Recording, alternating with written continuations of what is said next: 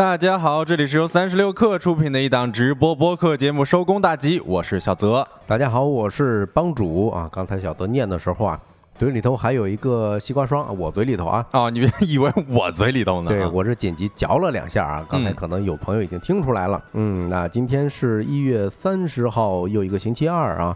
今天我在上播之前看到了一个热搜话题，嗯，他问五福临门是哪五福？哎。呃，不是那个爱国富强和谐友善敬业福吗？啊，那你这今年肯定能多分几块钱啊！哎，希望吧。嗯，其实五福临门，咱们传统上来讲，指的是长寿。富贵、康宁、好德和善终，哎，这这是分别什么意思呀？我觉得还挺有说法的哈。这个长寿好理解，对吧？嗯，就是你活得长一点嘛，长长久久是啊。一般过年咱都跟长辈儿一般会说这个是吧？福如东海之类的。寿比南山。哎，那个富贵也好理解吧？确实，就是钱多多嘛，是吧？都求富贵嘛。对啊，康宁其实是指的是身体健康，而且心灵的安宁。哦，这个是大家最近这些年一直在追求的这种身心灵方面的问题哈。对，要不说这两年这么火呢？嗯，后面还有两个啊，一个是好德，哎，好德，我也看到有一些解释啊，说是生性仁善，而且宽厚宁静。啊，哎，我觉得这个很特殊。为什么说这么说呢？我感觉这好德好像是一个人对外界的这种品行，对吧？他并不是说是自己怎么着，他是对别人，比如说啊，我对别人宽仁，对吧？宽厚，是他是这种感觉哦啊，就不仅仅是咱们祝福自己，同时也得是呃惠得他人。哎，对，嗯，还有一个呢，就是善终啊，善终从字面意思大家也能。看明白啊，到底是怎么回事儿？人是善终一般，咱呃中国人有一个说法叫生老病死，对吧？往往到老的那一刻的时候啊，是希望自己能够安安稳稳，心里身体上首先你没有病痛啊，心里头也没有挂碍和烦恼，对吧？就是一般咱说的就是说，哎，这个让他嗯安安静静走吧。对我，我觉得可能也是不仅仅是人生这件事儿啊，就是各种事儿都是善始善终都会比较好一些。哎，是。我看咱们很多新老朋友都已经进入直播间了啊，那就正式跟大家进入今天的节目啊。今天节目中呢，说来话不长环节，我们首先会跟大家聊一个最近的热点儿啊，郑钦文哎，澳网亚军啊，嗯，培养这么一个职业的网球运动员，大概需要花两千万。啊，第二个话题呢，打算跟大家聊一聊，世界是一个巨大的叉叉叉，或者说世界是一个巨大的收工大吉。哎，那另外呢，昨天我们也在节目里面预告了啊，在临近农历新年呢，收工大吉也是正式开启了农历新年特别策划年味里的商业。那在农历龙年到来之前啊，我们将陪伴各位一起每天细数一位藏在年味里的商业。那今天要聊的就是春节的糖果简史。嗯，最后我们的经典栏目，今天吃点啥？呢也会摇身一变，改为年味十足的年夜饭，吃点啥？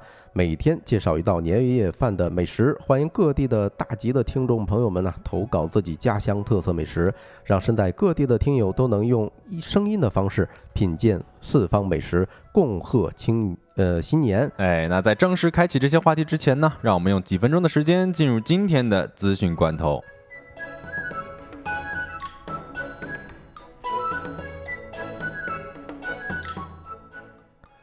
好的，欢迎回来啊！那咱就看第一条快讯啊，是关于董宇辉的。董宇辉说，宇辉同行直播间二十天卖了八个亿啊，并且销量已经超过了东方甄选。根据蓝鲸财经的报道，一月二十八号晚，董宇辉在与辉同行团建现场发言，说公司成立的时间很短，属于刚组装就上了高速，不到二十天时间就销售超过八个亿。他还表示啊，与辉同行公司是扁平化管理的，这里尊重团队每一个人的贡献。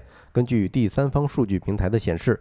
近七天直播带货销售数据，与辉同行也远超其他几个大头部主播啊！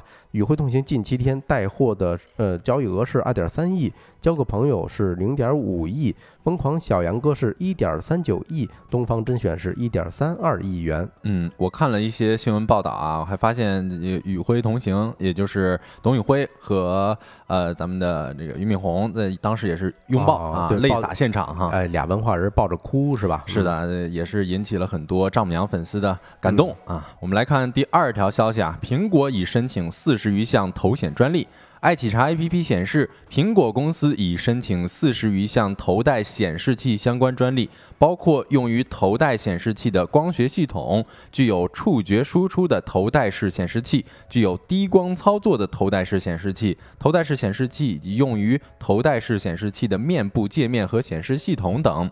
部分专利已经获得授权。此外呢，二零二三年的六月份和八月份。苹果公司曾申请注册多枚 Vision Pro 商标，国际分类为服装、鞋帽、健身器材等。当前商标状态多为等待实质审查状态。嗯，也不知道 A 呃 AR 或者说 MR 这个头显设备的风啊，能不能及时的吹过来啊？我们敬请期待。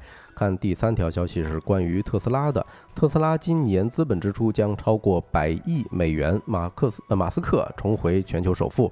特斯拉上周公布的业绩收益和毛利率均低于市场预期，这引发了市场对特斯拉未来盈利能力的担忧。特斯拉市值一夜蒸发八百亿美元。美东时间一月二十九号，特斯拉的股价大涨四点九啊四点一九啊，这个最新的总市值呢是六千零六十九点五一亿美元。这也使得特斯拉 CEO 马斯克重新夺回世界首富的宝座啊！市场信心来自于特斯拉报告中超预期的资本支支出的指引。根据该报告，特斯拉预计2024年的资本支出将超过100亿美元，2025年和2026年的资本支出将在80亿到100亿美元之间。我们来看第四条消息啊，硅谷又来一波大裁员。上周二，硅谷老牌电商巨头 eBay 宣布计划裁员上千人，裁员比例为百分之九，其中四分之一是硅谷员工。eBay 总裁兼 CEO 在裁员通知中写道：“此次裁员是 eBay 为未来长期可持续增长进行的调整之一。eBay 的员工数量和人力支出超过了企业增长需求。”上周五，领英、詹博网络也加入了这波裁员的行列。裁员规模在数百人，这是领英一年之内的第三次裁员。去年五月和十月，领英已经连续两次裁员了近一千四百人。硅谷本月影响最大的裁员无疑来自谷歌。一月十号，谷歌对硬件、广告、搜索、地图等诸多业务部门进行了裁员，总计有一千多人离开。去年一月呢，谷歌宣布了公司二十五年历史上的首次大裁员，总计有一点二万人岗位被砍，几乎所有的业务部门都涉及其中。那以上资讯整理自蓝鲸财经、三十六氪、界面、新浪科技。稍后回来将进入我们的说来话不长环节。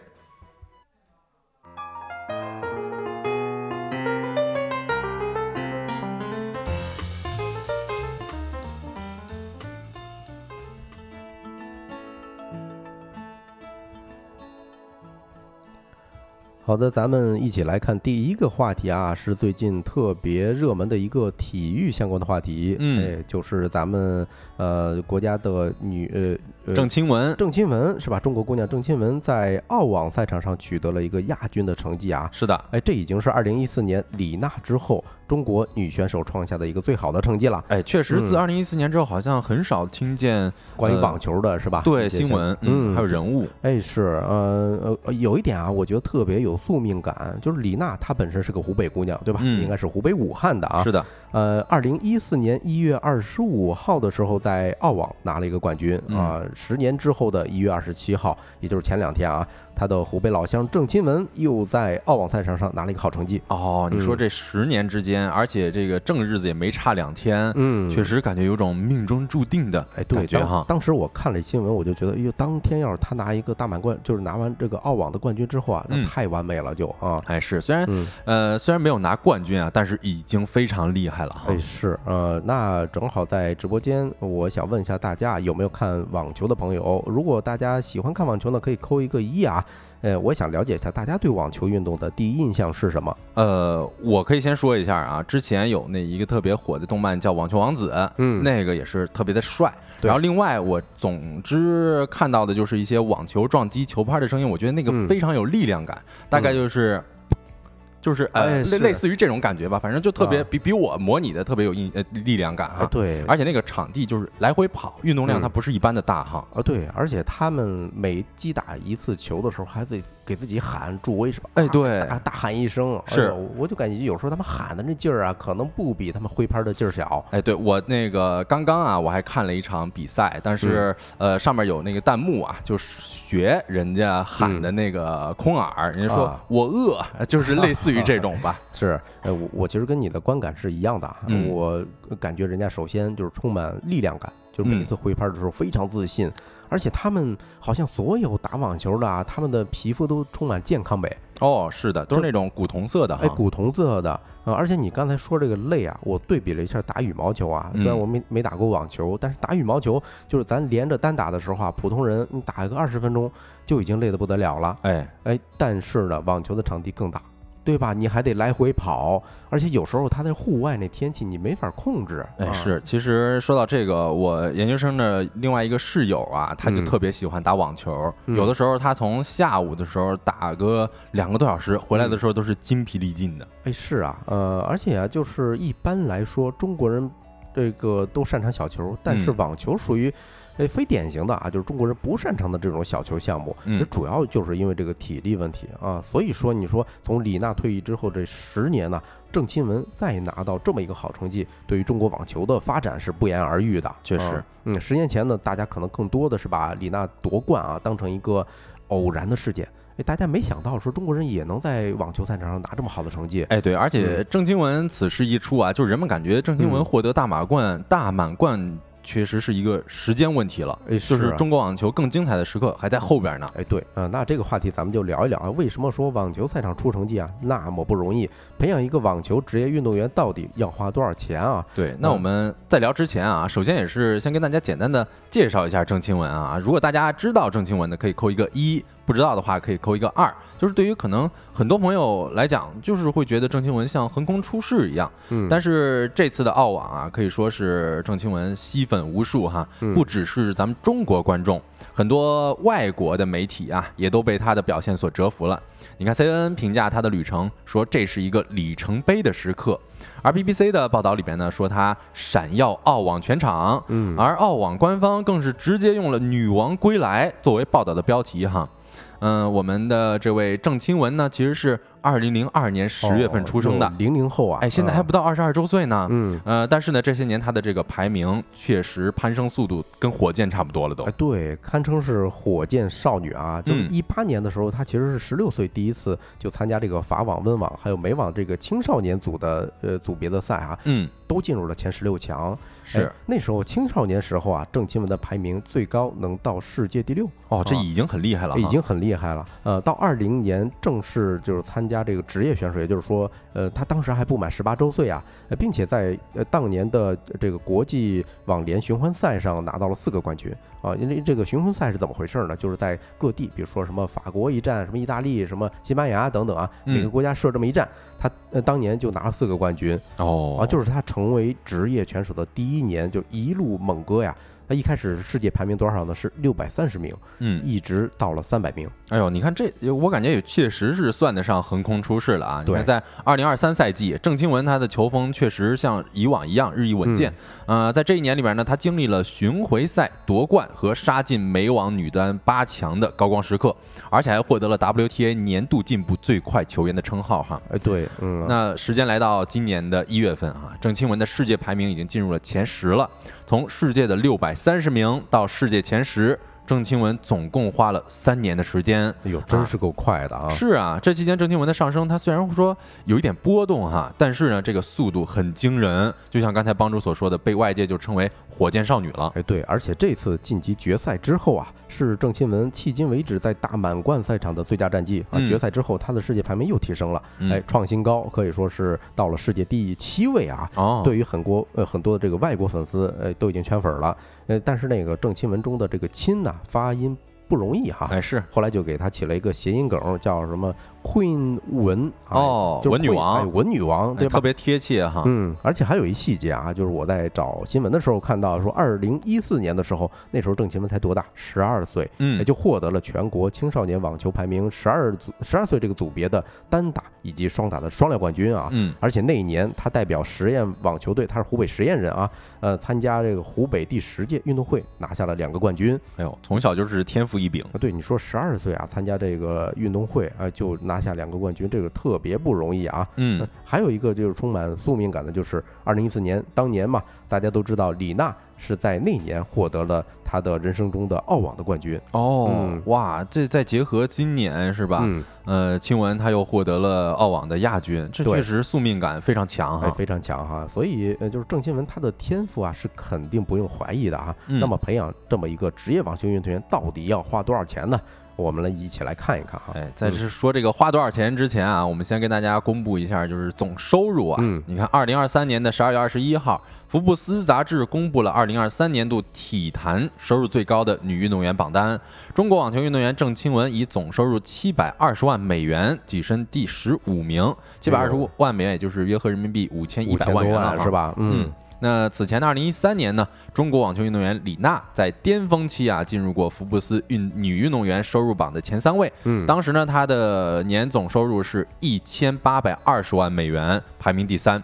啊，那是女运动员啊，这嗯个排名的前三。哎，嗯是你看，在二零二三年郑钦文七百二十万美元收入当中，赛事收入是一百七十万美元，而场外的代言收入是五百五十万美元。对，如果咱对比哈，就是七百二十万跟李娜当年一三年拿到的一千八百二十万美元，这确实有些差距。嗯，但是也可以说啊，就是郑钦文他未来的商业空间还是有非常大的一个空间的。那是肯定的，因为这还没算上二零二四年澳网的收入呢。嗯在澳网当中啊，郑钦文是分到了一一百呃一一百七七十二嗯。啊，一百七十二万港澳币，嗯，这这个个大概是人民币是八百多万。哎，对，八百多万。啊，也就是说啊，二零一四年这刚一开年儿是吧？就是用这个元旦之后，人家大红包份哎，就发了就收了八百多万啊。是的，嗯，但是啊，大家先别着着呃呃着急着羡慕啊，嗯，我们再跟大家公布一个数字，哎，有一个男单呃网球运动员张之臻啊，也是这两年非常火的一个呃运动员哈。他的父亲在二三年接受懒熊体育采访的时候说，这些年算下来，哎，包括国家还有家庭啊，培养一个打进世界前一百的网球选手，大概要花费两千万人民币。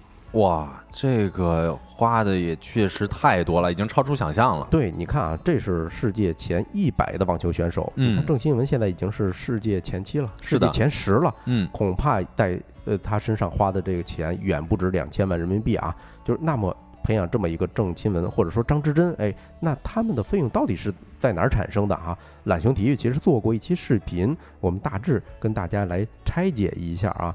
就首先他呃一个职业的网球运动员，他大概分四个阶段，就是八岁之前，然后八到十二岁，以及十二到十四岁，对吧？还有一个十四到十八岁，嗯哎，我们可以一个一个呃这个阶段看哈。所以这每个嗯阶段它都是不同的哈。哎，不一样的，哎，包括你看啊，这个龙腾四海说，郑钦文只要身体健康、状态正常，赚大钱的时间会比李娜长很多啊，这是给我们提供了一个新的视角。大有可为的是，对啊，因为年龄比李娜当年小了十岁，嗯，对吧？因为李念李娜当年她属于在国家这个举国体制培养之下单飞的啊，所以相对来说出来的时候就上了一些岁数了。嗯，那是一个非常非常励志的一个故事哈。嗯，呃，另外那个我们就接着说吧，就是说八岁之前看大概花多少钱，其实这个阶段花的还不多啊。嗯我觉得一般，呃，一线城市的中产家庭都能承受呃，帮主也能负担得起哈。啊，大概能付得起、啊。这个跟我养猫的花的钱应该差不离儿啊。哦，就是主要给孩子买课，一年是两到三万，嗯啊那这块儿确实花费没有那么高哈。对，一个月两千块钱呗，两千到三千。嗯，但是到这个八到十二岁的时候就不一样了啊！你这个阶段你要看一下孩子到底有没有兴趣，以嗯及他有没有在网球上的一个天分啊。哦，这个感觉好像说一般是建议孩子会多嗯报一些体育项目，对比如说嗯不不要局限于网球这么单个儿的呃这个体育项目，他会嗯多报一些，比如说篮球啊、足球啊、乒乓球这些。嗯，对而，而且你看啊，你如果你多报几个项目，这不就是又是一笔钱吗？嗯啊，而且也有的呢，比网球花的并不少。你比如说这个篮球是吧？其实你要是买上算上买护具啊，这那的，其实也不便宜啊。是，哎，我看到应该是一个咱们小宇宙的一个听友说啊，原来直播都是在这儿啊，我天天在小宇宙听回放呢。嗯，那欢迎你进入我们的直播间啊，喜欢的话也可以关注我们或者加我们的听友群啊。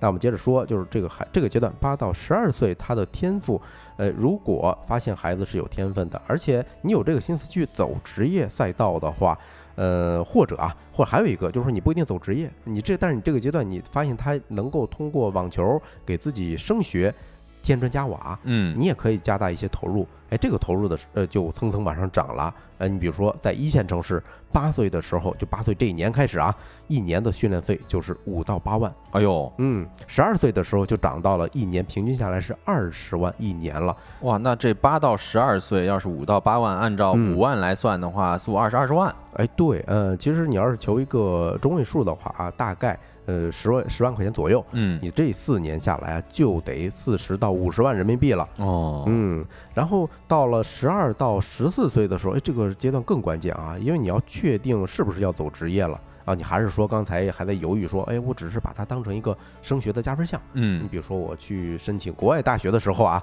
可能会说，哎，这这孩子以前在是某个体育项目拿到过什么样的成绩，对他升学是有好处的。嗯，哎，但这时候你就要确定你到底要不要走职业了啊，啊因为这个阶段有很多青少年可以比的这种项目啊，而且还分级。是，那你这时候就要参加了。你看郑钦文在十二岁的时候就拿了一个双料冠军，哎，是啊，嗯、俱乐部之间的对吧？这种冠，这种什么杯，各种杯啊，另外还有什么省级的，还有国家级的，对吧？嗯还有一些赛事也挺出名，比如说耐克啊之类，他们会举办一些呃以他们为嗯这个名的这种国际赛事，呃嗯，也很大，也很大。如果这个阶段你要是进不去全国前三，哎，那这时候这个孩子他职业发展的道路就没有那么顺了。哦，那说不定这就意味着孩子的天赋可能也就没有那么强。对，首先，嗯，如果你在这个十二到十四岁啊，参加所谓的这种各大比赛的时候，哎，就其实就能看清看清楚这孩子到底能不能在未来国际赛场上取得取得一个好成绩了啊。嗯，那这时候要花费多少时呃多少钱啊？这时候训练费一年就三十万起步哎呦，啊，比比十二岁的时候就是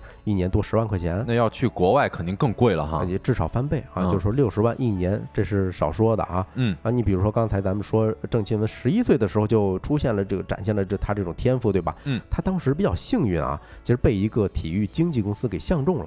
啊，就直接这公经纪公司呢帮他拉来了耐克的赞助，哦，哎，但是这个赞助呢仅局限于一些体育用品，哎，比如说你穿的鞋是吧？你的这个拍子，还有你的这个什么包，哎，我给你给给你覆盖了。哦，啊但但他这个也算是一个比较这个强的支出了嘛。对，相对来说是幸运一些哈，嗯呃还有一些是资源的对接，你比如说啊，呃，教练啊，还有场地呀、还有一些职业运动员他们之间的这种资源的对接，这个其实对他的成长来说还是有好处的。嗯，哎，不过咱话说回来啊，大头儿就是说这些钱的部分还得这个家庭去支出。自己负担了。要自己负担。嗯，那还有一个呃呃阶段就是最关键的了，十四到十八岁，也就是说你在走上职业道路之前的这前四年儿，这个非常非常关键哈。嗯因为这个阶段一般咱中国孩子啊，呃，已经发现他身上有职业的这种潜力了，是吧？如果我是家长，我一定会带他去国外训练。哦，啊那是这大部分刚才也说了嘛，咱们嗯中国比较适合的是小球，嗯对于网球这块儿可能没有那么强的教育资源哈。哎，是啊，你比如说欧洲啊、美国啊等等，是吧？什么呃，纳达尔他有一个专门的网球学校啊。嗯呃，如果你在人家那儿上学呢，你不仅你训练，对吧？你还要读文化课，因为呃，国外法律也是挺严格的哈。是的，是的，不允许你偏颇嗯啊、有文化课对吧？还有这个衣食住行，这一年下来就得八万美元打底儿哦，啊！而且这只是基础课啊，这是嗯基础套餐啊。如果你想搞点特殊的，是吧？你还要买专项的训练，还有私教课。哦，这个就特别像咱们去健身房是吧？你你你，比如说你办一个会员卡，三百块钱一个月或者五百一个月，你就能随便进。嗯但是进去之后，如果你想上重量，恐怕你得再请一个专业的一个教练了啊！哎，那这这就说明他这项投入已经是上不封顶了。哎，对，这一项就是上不封顶啊、嗯而且如果一旦发现孩子有天赋啊，这些投入咱们作为家长来说肯定是必须的，是那吧？肯定啊，对啊要万一培养个世界第一呢，是哎吧？对，你看郑钦文这人家爸妈肯定是哎这个呃有盼头了啊，对，这一年就得多花个三五万，就是说你除了基础的八万美元打底儿之外，还得再多花三到五万美元。是，你看，这光训练了，这都十四到十八岁了，这万一这遇上一些各种国际赛事啊，那你每次这种差旅费，嗯，差不多也得三五千。哎，没错，美元哈。哎对我们刚才说的全都是美元哈。嗯。呃，接下来我们就说换成人民币说哈，这个综综合下来一年花多少人民币呢？八十万。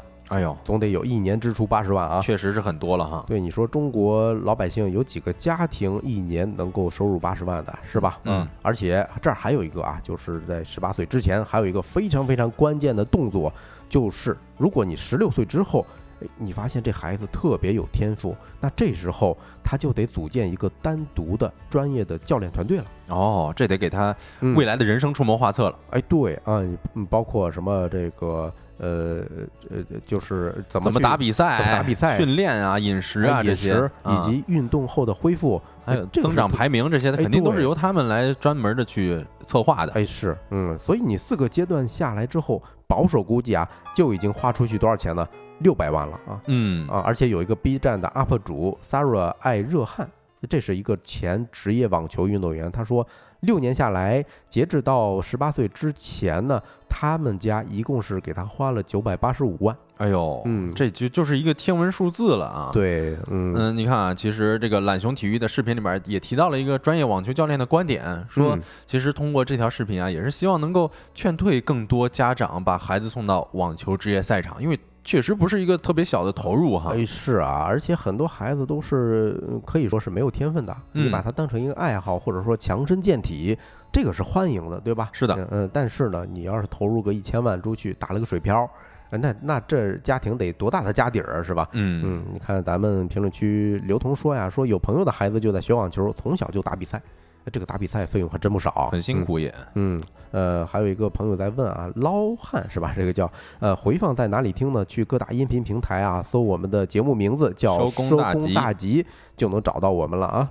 嗯，那接着我们继续讲。其实最后一个部分，我觉得啊，就该谈一谈这个体育的职业化了。嗯啊，就是因为这个不光网球，你但凡你想走这种体职业化的体育道路，就得花大价钱。哎，我刚才看到咱们的酋长说榜单上有谷爱凌吗？你看咱们这现在就跟大家讲一讲谷爱凌啊。你看谷爱凌之的妈妈之前在采访当中就说到，培养谷爱凌啊花了一百万美元。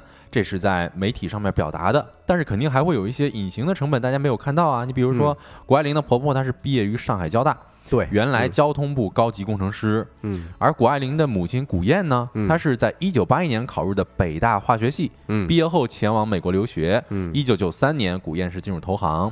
是，呃，而且我印象中人物呃报道过谷爱凌啊，那篇文章特别出名。哎，我看完当时就有一个感觉，我说这是两代女强人培养出来第三代女强人。哎，对，你看这个成本啊，不仅仅是金钱成本，对，还得有一个时间和精力的成本。对啊，而且背后有多少人脉之类，这东西肯定不是用金钱能衡量的，对吧？哎，对，你看除了这些滑雪，哎，除了网球，你看花滑，就各种这样的体育的职业的烧钱啊。你看二零一八年代表美国参加冬奥。奥会的亚当里邦他说，每年学习花滑的费用啊，在七万到十二万美元之间。哎呦，这一百万出去了。对，并且他说，如果啊，如果你不是世界排名前六的话啊，注意是世界排名前六。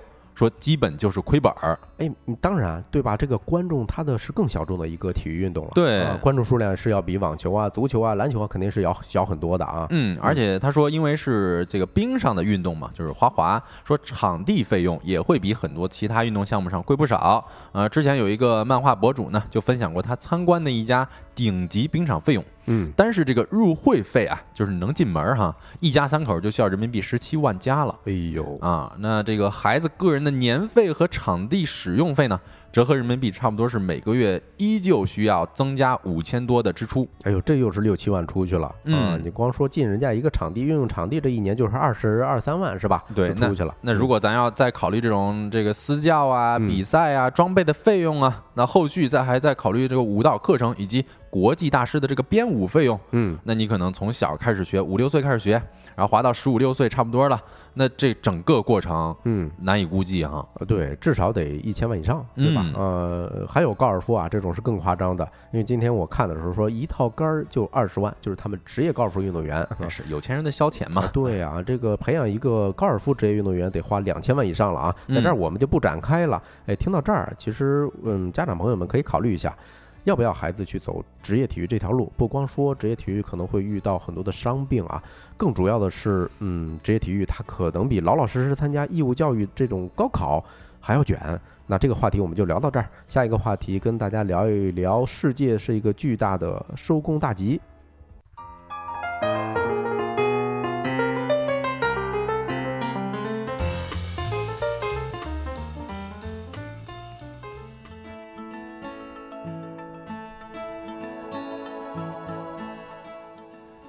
哎，帮主，我最近发现这世界就是一个巨大的收工大吉啊！哎，这怎么说呢？你看这个世界上几乎所有人啊，每天都在盼着下班，盼着收工。那那必须的呀！你像我下了班就能去探店了呀。是啊，下班的这心里就美了，那心里美了，那不就大吉了吗？所以说这世界就是一个巨大的收工大吉，给大家玩了一套梗了哈。啊，是，大家听到这儿可能都有点懵了，说这俩人怎么一唱一和的，是吧？啊，其实我们刚才讲那个世界是一个巨大的叉叉，嗯啊，其实是最近网络上非常火的一个梗啊。嗯，大部分人听到的可能就是世界是一个巨大的草台班子，哎，这个是听得最多的。对，网友总结为草台班子理论呢，指的就是人们发现世界啊，并不是如同我们认知当中的那样精密运转的，而是处处充满着混乱。敷衍，嗯，各种组织表面上光鲜亮丽，实则啊是有各有各的问题。我我感觉这特别像零零后进入职场之后啊，为了整顿职场，哎，人零零后说：“你看不就这样吗？是吗？爱咋咋地啊，就是世界反正是一个草台班子，是吧？哎，啊，我就整顿你们。嗯，是赛狗也说这世界是一个巨大的通辽。呃，我我我们也看到咱们的公屏上啊，是这是有一位微博网友杨仔打工日记，他说：“我曾以为的世界是各行各业的专业人士兢兢业业互。”互助互利，业务精熟，同心竭力地维持着社会高效稳定运转。但是他所感受的世界是什么样的？就是说，说各行各业里充斥着大量的糊涂混子啊，少数明白人处于这个无处不在的这个敷衍和推诿当中，勉强的把集体工作维持在底线之上啊，整个社会运转的晃晃悠悠、洒汤漏水的。嗯，这就是典型的关于一个文学化的说法，就关于草台班子理论的。哎，对，所以这个世界是一个巨大的草台班子，就是人们认清了世界本质之后所发出来的感慨。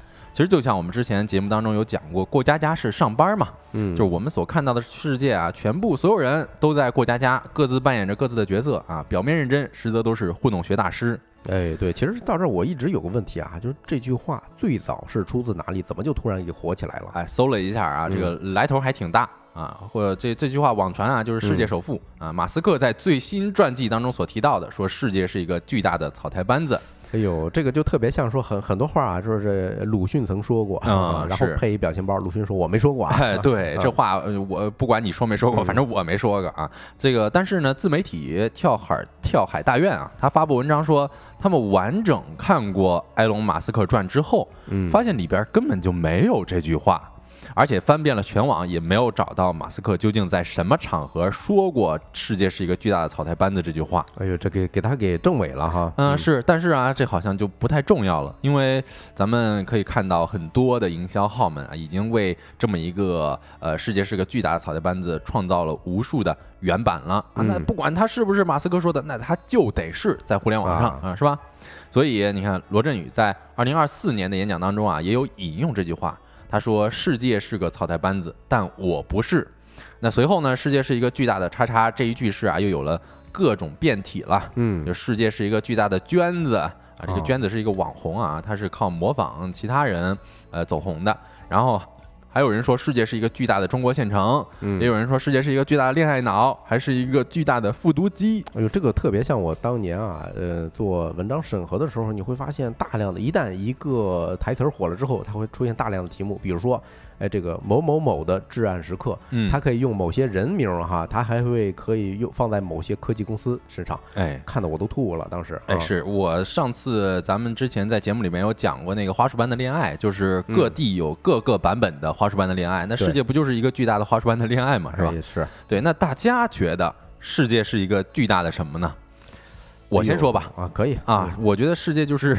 一个巨大的抖音，巨大抖音，就就是因为我其实不刷抖音啊，但是我的生活里好像到处都是抖音，嗯，就是你看啊，在小破站上面就充满了搬运抖音的视频，嗯，然后你随便去一个公共场合，你就能听到别人外放抖音神曲，你比如说那科目三的是吧，嗯，然后还有各地的春晚，现在如今都在紧锣密鼓的排练着科目三，啊，那这世界可不就是一个巨大的抖音吗？啊，对你这么说的话，你要是在全世界能够各个角落都能看到龙的传人啊，就是咱们中国人。是啊那那就是世界就是一巨大的中国，是吧？嗯啊哎在哪儿都能遇到中国人啊。啊，很合理。嗯啊，刘同说了，世界是一个巨大的幻兽帕鲁。哎呀，你看，呃，全儿酋长说啊，世界就是一个巨大的小红书，好像都能说啊，都能说得通。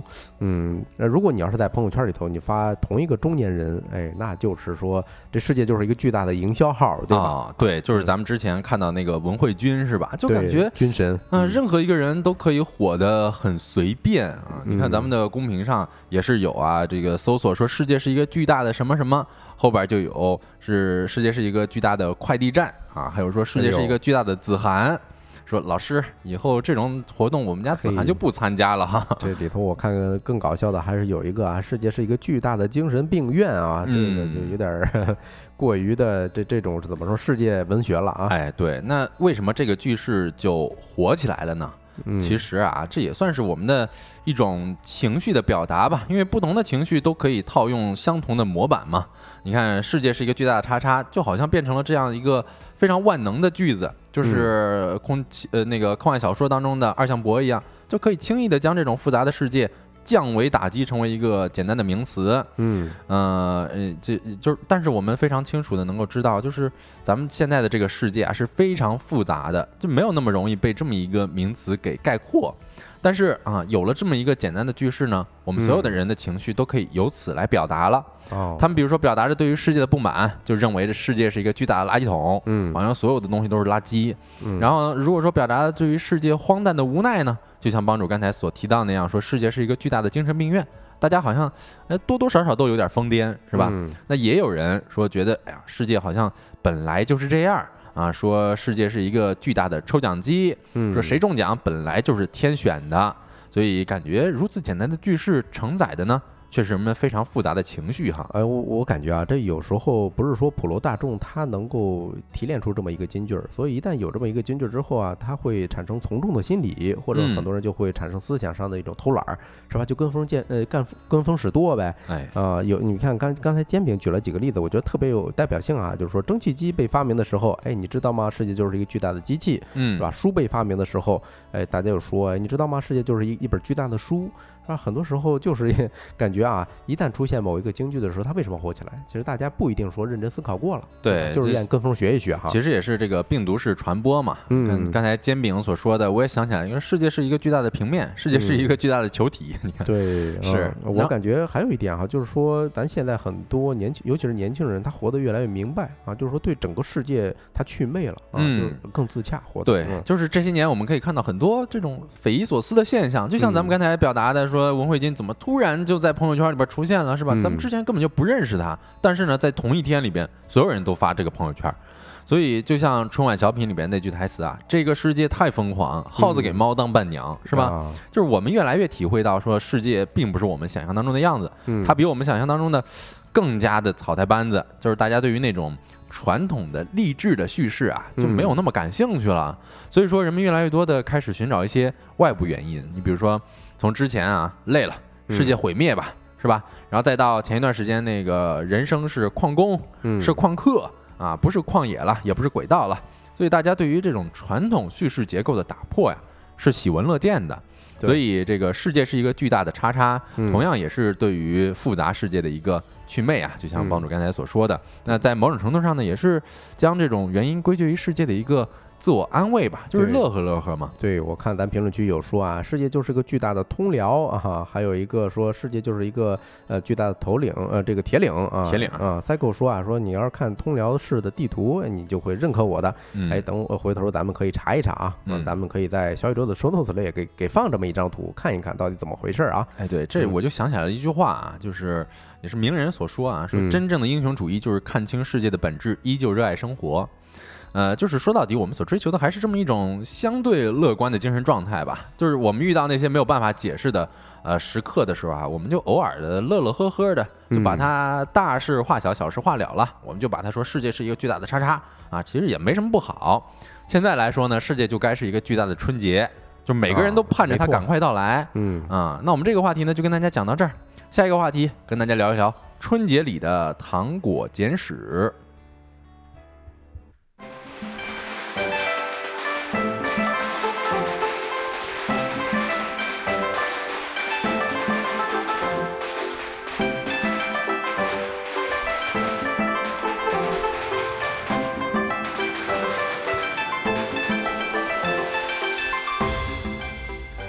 哎呦，这个这感觉不吃点饺子不是那回事儿啊！世界就是一个巨大的饺子，大饺子。哎，是昨天其实我们跟大家讲了那个过年期间的坚果哈，嗯，当时讲到说大家现在都不买糖果了，也不买糖了是吧？对，但是啊，买的少了。对，对于这个小孩来讲啊，就过年呢，永远是最甜的假期时光啊。哎，对，因为咱们可以光明正大的吃糖了嘛。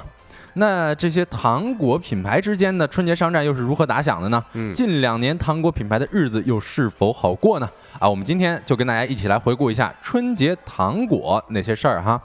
首先问大家一个问题啊，就是大家最熟悉的糖果品牌有哪些啊？这个我先来吧啊。好，我感觉对这个印象还挺深的。为什么呢？就是小时候，我小时候啊，呃，一度这些糖其实并没有那么常见。嗯，你比如说我们能吃到大白兔奶糖啊，就已经肯定是逢年过节的时候了。是啊，比如说啊，除了大白兔以外，还有那时候还有一个叫金丝猴奶糖。哦，有印象。哎，也是一个国民品牌啊。嗯，还有咱们小孩一到过年吃的特别多的就是 QQ。旺仔 QQ 糖，哦，这个你有没印象？这个过年不常吃吧？对，这可能在我的童年回忆里面不常吃。你们这一代相对来说会富裕一些啊。还有那个有一个，哎呦，特别好吃啊，叫椰子硬糖，但是我到现在为止都没有记住人家的品牌叫是吧？对，一反正是椰子硬糖，也可能那个时候没品牌哈，有可能啊。对，你看我小的时候吃的啊，你看塞狗说阿尔卑斯，我觉得确实阿尔卑斯太好吃了。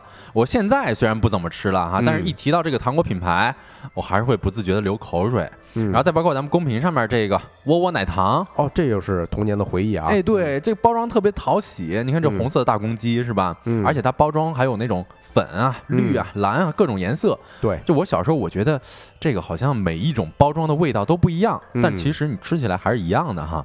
而且你正因为这个味道一样，包装颜色又不同，所以我们小时候会挑选自己喜欢的颜色吃，那时候能拿到一堆就特别开心。哦，哎，我突然想起来，是不是这个窝窝有一个品牌叫窝窝家家？然后它里头其实是那个咖啡味儿的哈。那时候应该是我呃长这么大以来第一次尝到咖啡是什么味儿。哦，咖啡的启蒙老师了，这是对，特别好吃。对，那个也确实啊，就是就那咖啡色的嘛。原来咱见的奶肠都是白色的，乳白色的。嗯。偶尔见到一个咖啡色的，哎，特别新奇，就想尝一尝。嗯。我看那 R X 说大虾酥是吧？哎呦，这也是，就那个黄纸包装的，哦，特别好吃。每到过年的时候就挺。想吃一点的，哎，我我有一个特别的爱好，我特别喜欢吃，嗯，它糖外边那一层那个一含就化的纸，哎，对，哎，对，咱们今天那个冬天的时候吃糖葫芦，哎，对，就是那外边也是嘛，嗯，对，你看咱们这四个图拼起来的，嗯，有徐福记。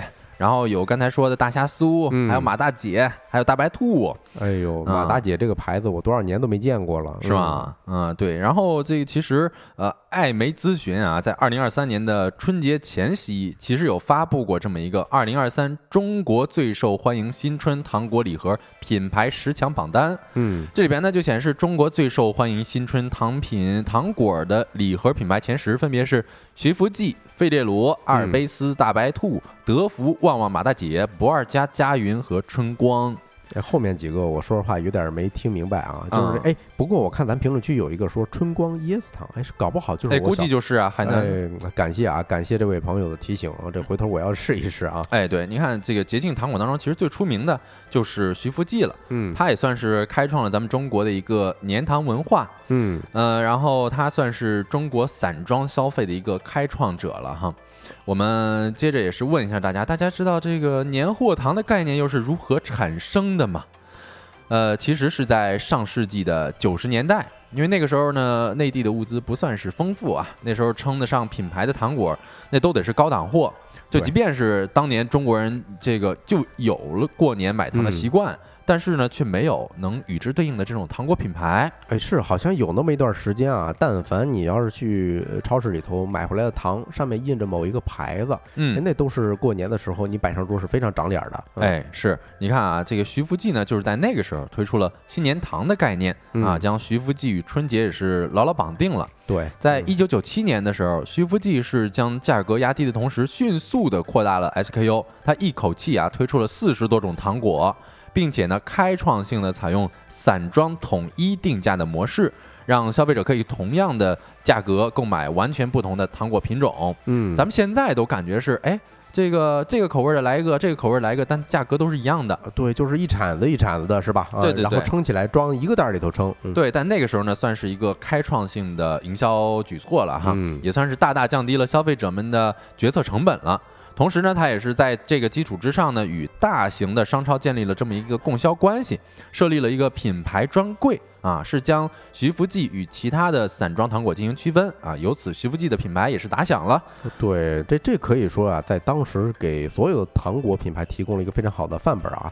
呃，最早的时候，嗯、糖就是糖，对吧？就是散装的，这东西对于老百姓来说就是一个廉价商品。嗯，并没有说过说哎突然还开一专柜啊，这就给你一个消费者还没见过品牌的时候，这马上在消费者心里头的地位就不一样了。哎，对，你看，甚至俄罗斯的那个紫皮糖，我相信嗯大家很多都有吃过啊。它刚刚进入中国的时候啊，还是大包装，但是呢，到了春节，它也得像咱们这样一样啊散着卖，也得学徐福记啊。嗯对对对，我们看到 all about m o 点点点儿，他是问说为什么是徐福记啊？其实这有一份数据啊，你看尼尔森灵研数据显示啊，二零二三年春节徐福记散装的市场份额高达百分之二十八，达五年历史新高。其中呢，散糖和散巧的市场份额分别超过了百分之三十五和百分之四十，位居市场第一。哎呦，这是妥妥的市场的龙头企业了啊！嗯，而且在各大的这个卖场、商超里边，徐福记的产品展销专柜就有三千多个，销售额也是突破了一亿元。这是在这个上世纪九十年代的时候啊，嗯，呃，刚那种前所未有的这种视觉洗脑的营销方式，也是被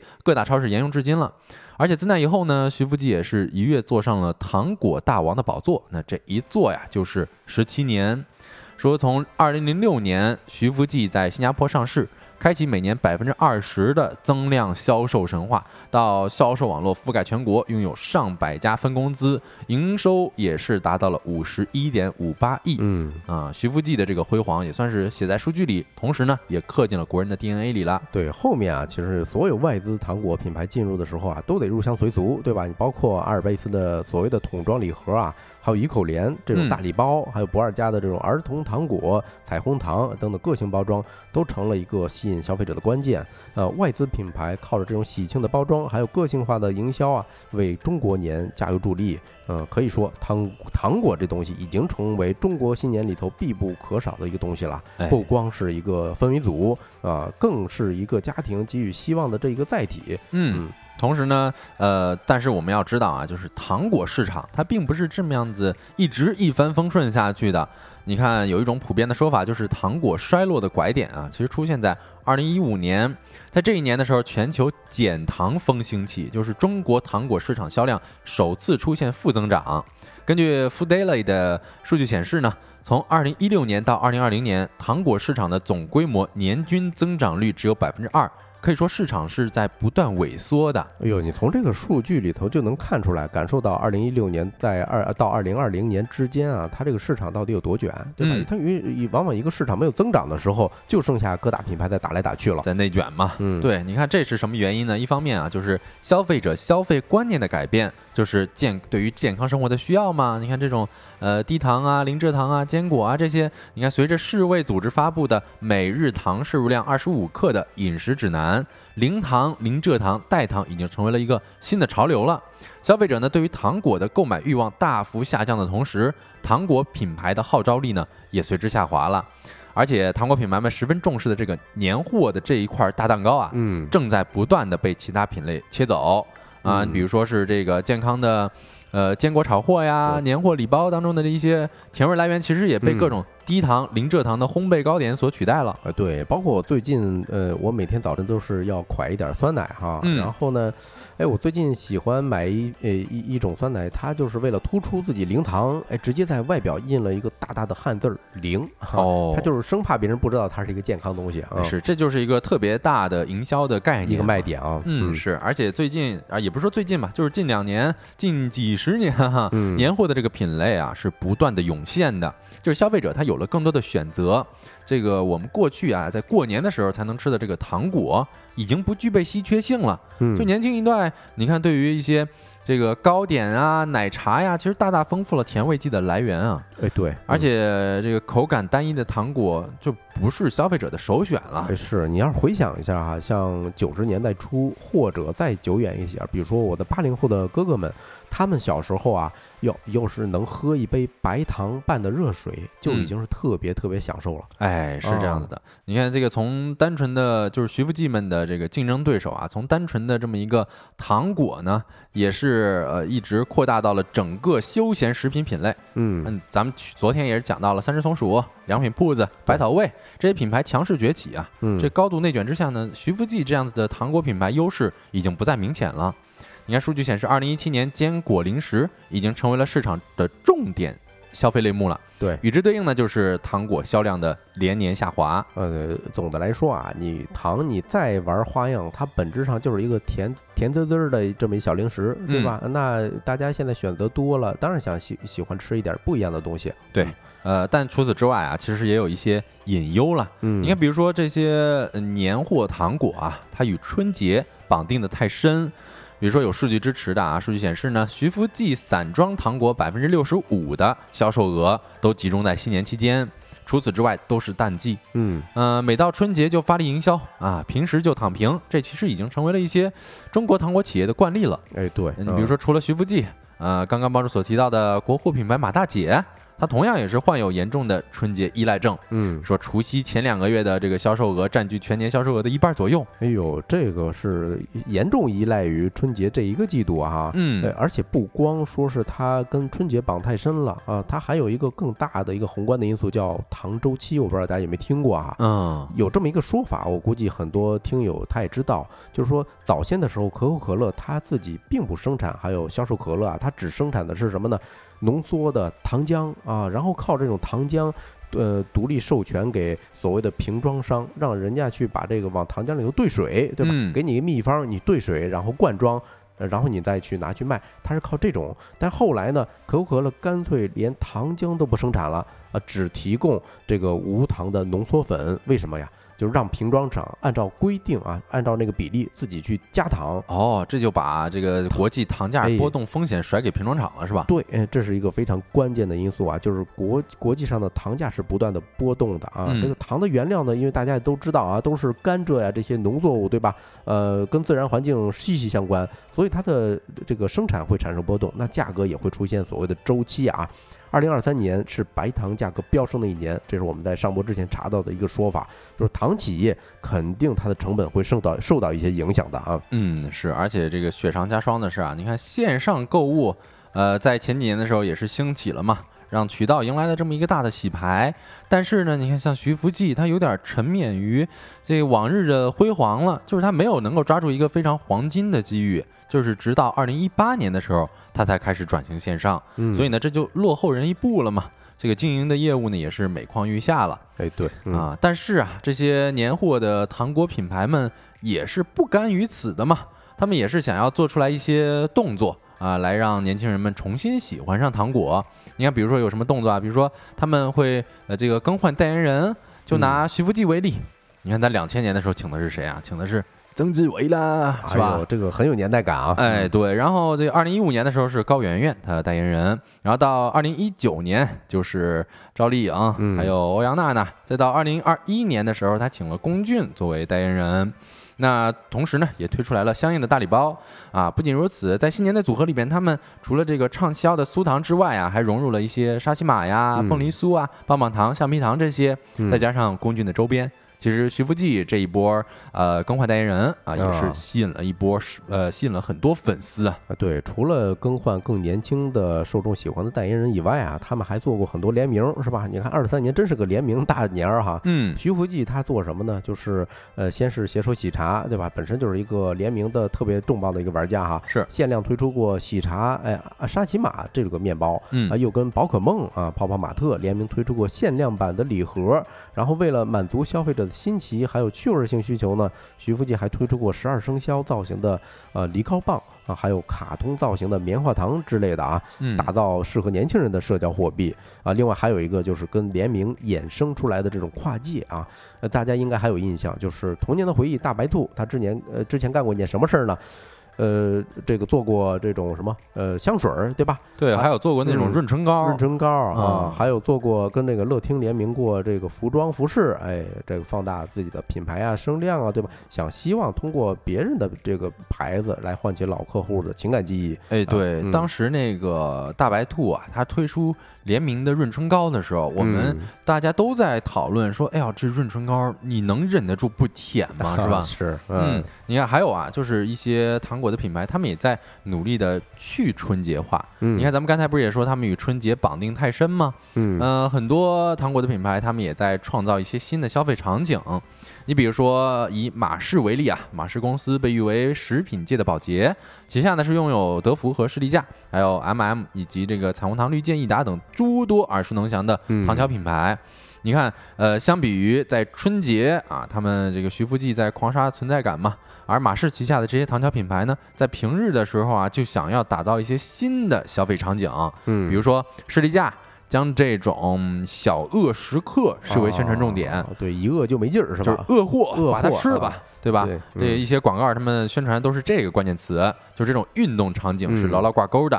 然后呢，德芙，哎呦，是吧？这就是爱情嘛，对，巧克力丝滑，就是情人节送礼物就送德芙，然后还有绿箭。这个交个朋友吧，还有那个桂纶镁，当时啊，他们那个广告啊，你的益达是吧？你的益达，对，是？吧？啊，让这个口香糖与这社交场景啊进行了一个深度的连接。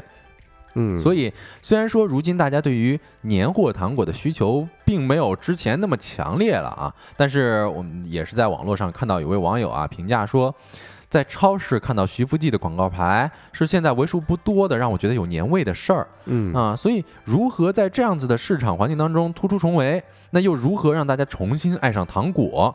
这可能是如今糖果品牌们需要考虑的问题了。那今天呢，年味儿里的商业就跟大家讲到这里。下一个环节，看看我们又给大家上了哪道年夜饭呢？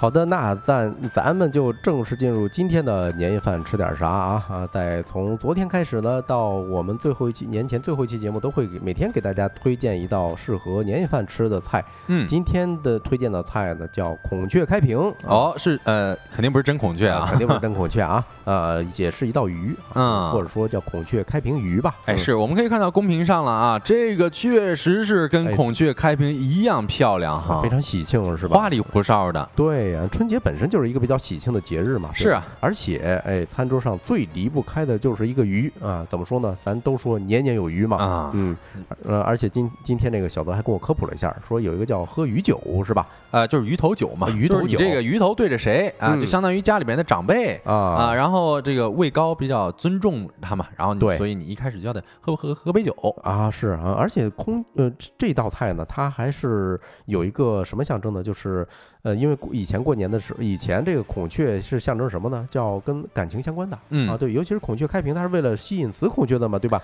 呃，哎在这边其实给大家科普一个生物的知识啊，嗯就是一般啊，在嗯动物界里边，其实男性他就需要把自己更花哨一些。打呃把嗯这个对对对捯饬的这个漂亮一些，就是女性不需要有这种就是雌性啊，不需要有这种这个容貌焦虑，呃，有容貌焦虑的是男性，因为嗯他们这这个一般都是雌性的社会嘛，啊是是是啊，所以呃，过年期间，如果家里头还有单身的这个朋友啊，你给他上这么一道菜，嗯。暗示暗示他，催一催他啊，告诉他应该干嘛了，是吧？哦，所以一般这个上这道菜的时候，也有可能是家长想要催婚呢，啊是吧什？么时候谈恋爱呀？嗯，是啊，哎别看这道菜它造型很有点复杂，有点精致，但其实做法还是挺简单的。嗯重点就是在刀工上啊，呃，剩下的你就是蒸一蒸就能上桌，嗯你，甚至不用什么煎炸呀这些东西。哎，是我感觉这个在年夜饭上面的鱼啊，其嗯实这个操作的步骤都没有那么的麻烦。对，啊嗯，主要就是它呃之前的处理，对吧？但我看他这个刀工啊，嗯有点太牛了。啊、没事儿，其实咱们自己还是能做成的啊是吗咱身边就有朋友能做成啊。哦，我还尝试过，感觉不难啊，感觉不难。啊，那就顺着往下说啊。它这道菜呢，最重要的食材就是鱼了啊，嗯这个毫无、呃这个就不用多说哈。但是关于什么鱼呢？我觉得只要不是草鱼啊、鲤鱼这些刺儿比较多的都行嗯啊。你比如说咱们常吃的鲈鱼，对吧？还有什么鲳鱼，还有以前我小时候经常会吃到一种叫鳊鱼哦，它哦，整体上偏扁一些啊。对，嗯，我感觉嗯，大部分吃的都是这个鲈鱼和鲳鱼是吧？对啊，哎，刘同点出来一个非常关键的点啊，一定要盘子大。对，这道菜是蒸菜，而且不仅不仅盘子要大，还而且你的锅还要大。对，盘子够大，鱼也这个鱼也得够大。嗯，对，这个 A P R 说啊，小时候不知道从哪里说的，吃鱼眼会变聪明。我听说的是吃鱼眼立木木，哎，然后吃鱼脑是聪明啊。呃以形补形嘛。啊，以形补形，对，大家做法其实很简单啊。嗯呃，首先你从市场上弄一条鱼，对吧？自己不会清理，一定要让老板帮你清清热心。摊主，对，清理什么呢？把里头的黑膜，就肚子里头的黑膜给它除掉，那个是腥味儿的主要来源。腥味儿的主要来源，而不是咱网上传的说鱼有一个鱼腥线啊，那个东西啊，好像就是它的一根筋啊，跟所谓的这种腥味儿并不搭边儿哈。嗯，还有一个腥味儿是什么呢？是它外表的粘液。这个哦你用刀背啊多刮两遍就行了，然后用水冲一冲，对，多冲冲。哎，这时候你做出来的鱼绝对不会差到哪儿哈。嗯，第二步是什么呢？就是处理干净之后，把头跟尾巴先去掉啊，然后两边的这些鱼鳍啊，你都剪，该剪的剪一剪啊。一个是，但是头的上面的鱼鳍你不能剪，一个是为了好看啊，另外把这个鱼鳍给它炸了支起来之后，它让鱼头是能够戳在那儿不倒。哦，看嗯咱们公屏上的就是啊，这个头部的那个鱼鳍在两边儿在那跟那个扑棱着，哎啊，就相当于给它一个支撑嘛。对啊，处理之后啊，这个鱼它是要从鱼背处给它断开。其实鱼切改这个花刀的时候有两种，一种是从鱼肚子上，对吧？还有一种就是从这个鱼背，就把它的鱼骨间隔一厘米差不多啊，这个距离，然后你给它剁开。嗯，哎，这时候鱼的肚子呢，千万不要切断啊，就靠鱼鱼的这这点儿鱼肚子上那一点点肉去连着的。啊哦，所以咱们公屏。上看到的这个开皮儿，它原来最主要的是中间这一点，它都是连着的，是吧呃？鱼肚子那儿哈，一块嫩肉啊，就而且你切的这片儿越薄，它的数量越多，对吧？它开屏也会更好看啊越啊。好看哈。嗯，如果你要是觉得不好切断的，你可以先一段一段划好，先嗯比划好，是吧？然后再沿着你比划好的地方用刀给它切断啊。嗯，切好之后，一般就进入到咱下一个步骤了。怎么说呢？就是腌鱼。哎，嗯，你把这鱼放到一个盆儿里头，然后加上少许的料酒、葱姜，还有这些胡椒粉儿，是吧？简单给它揉一揉啊，别把它爆呃造型给它哎呦呃，破坏了。对你别给人扯嗯坏了，是吧？对啊，你放到一边儿腌个十分钟，或者你也可以说是先腌鱼，然后再给它划拉开、嗯也行啊。嗯，啊，这是这一步是为了去腥。哎，腌好之后啊，就要把鱼放到盆儿中了啊。就像刚才刘通说的，这个盘子一定要大，你给它围成一个大半圈儿，是吧？这时候呢，不是咱鱼尾鱼头还已经切下来了吗？嗯，你把它俩叠在一块儿，放到这个空隙处，哎，就像咱屏幕上这个，摆盘了，开始。哎，摆盘儿了，就摆成了一个开屏的形状了。嗯，摆好之后啊，水开上锅蒸，哎，这个是一个重点哈，一定要水开之后，这时候它火是最旺的，大火蒸多长时间呢？八到十分钟就行。哎，根据你切这个鱼的大小还有厚厚薄程度决定啊，这是做中国菜的一个灵魂，嗯，就是少许啊，你你关于什么时间啊适当少许适当就行了。是，而，我其实也看出来了啊，最后有一个特别关键的步骤，那就是撒葱哎啊，然后对泼热油是吧？对对对对，而且就是这一步之后啊，你浇上蒸鱼豉油，就是那味儿啊。呃，这个葱丝儿我觉得可以简单掰扯两句儿，就是嗯咱看到饭店里头，比如说蒸鱼、蒸鲈鱼的时候，嗯，它的葱丝儿特别特别细。这怎么做的呢？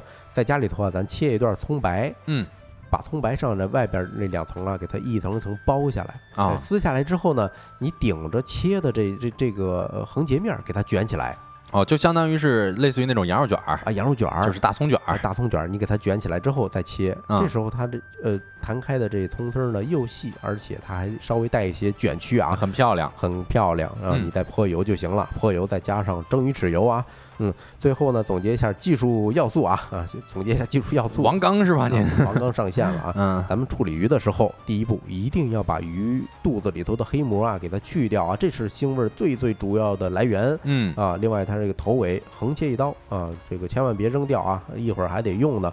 另外切的时候呢，切的厚度不要超过一厘米，哎，你刀要刮着这个鱼边儿，千万不要切断啊，呃，要耐心一点儿。呃，第三步就是腌制，腌的时候啊，你腌个十分钟、十五分钟就行了，呃，腌的时间太久就不好了啊。嗯第四步就是上水烧了，就是刚才咱说的八到十分钟，哎，这个蒸完之后再焖个两分钟，这时候鱼肉就特别鲜嫩啊。出锅的时候。装饰也很重要，你可以提前准备一些这个红辣椒段儿，是吧？像咱准备的就应该是小米辣椒哈，对，或者你也可以青切一些这个青椒也行，对，反正就红绿搭配嘛，特别好呀，好看。对对对，那这道菜就大功告成了。嗯希望大家呀，那个到过年的时候也能给家里头露一手，是吧开？开瓶儿是吧？开开瓶儿。啊，嗯，那那以上就是今天所有的内容了。大家如果有想要投稿的话题，或者想要了解的一些事情呢，都可以通过微信搜索“收工大吉小助手”的拼音首字母，添加我们的小助手，我们会拉你进我们的听友群。太阳下山了，你什么都没错过。我是小泽，期待呃明天的同一时间跟各位再见面，祝大家收工大吉。吉